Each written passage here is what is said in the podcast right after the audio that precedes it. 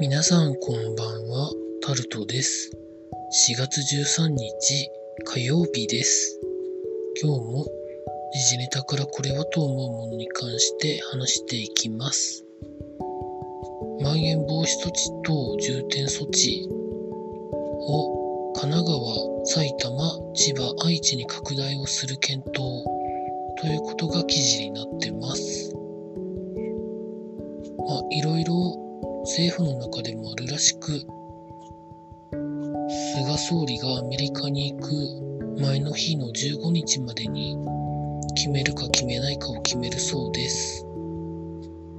まあそれはもうやらざるを得ないんでしょうけれども、どんなことになってるんでしょうか。続いて、ミャンマー、今クーデターですけど、ミャンマーの避難民にいろんな物資が届かず、食料不足が深刻で環境が劣悪になっているということが記事になってます。少数民族の武装勢力とかいろんな人たちがいるらしく、その影響もあるかもしれないんですけど、なかなか避難されてる人に物が届かないそうです。もういい加減クーデターも手打ちをして何らかの妥協点を見出したらいいのにと思うんですけどどうなっていくのでしょうか。続いて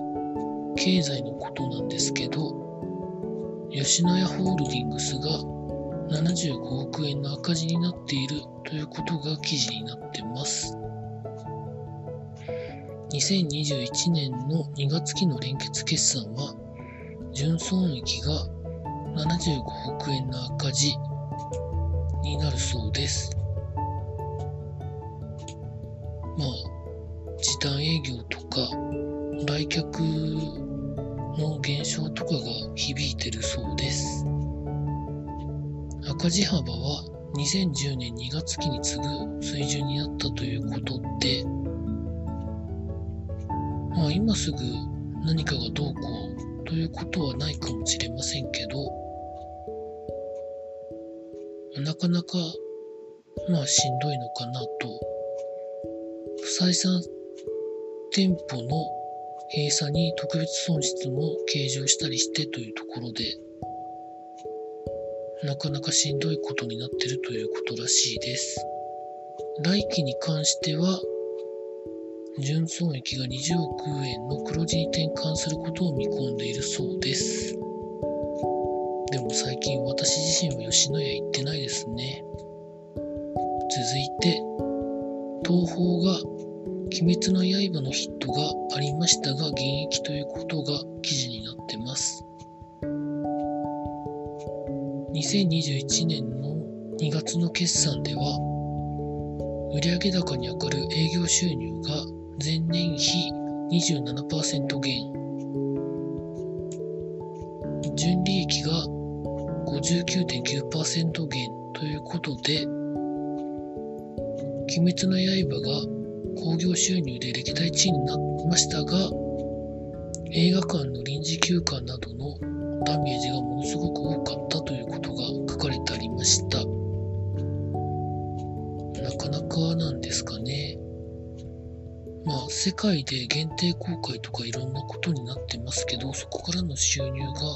いつ頃入るんでしょうか？まあ、それ次第なんでしょうけれども、どうなっていくのでしょうかね？続いて、トラックの高速道路の入り口付近とかいろんなところにの路中が割引の功罪で起こっているということが記事になっています。記事の内容が結構複雑に書かれてますので、興味のある方は調べてみてください。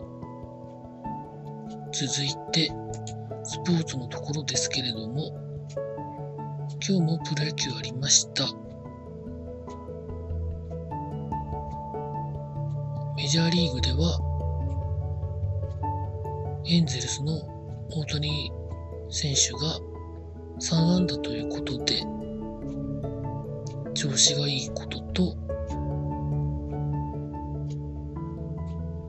パドレスのダルビッシュ投手も初勝利を挙げるということで、いい感じじゃないんでしょうかね。以上、そんなところでございました。明日も労働頑張りたいと思います。以上、タルトでございました。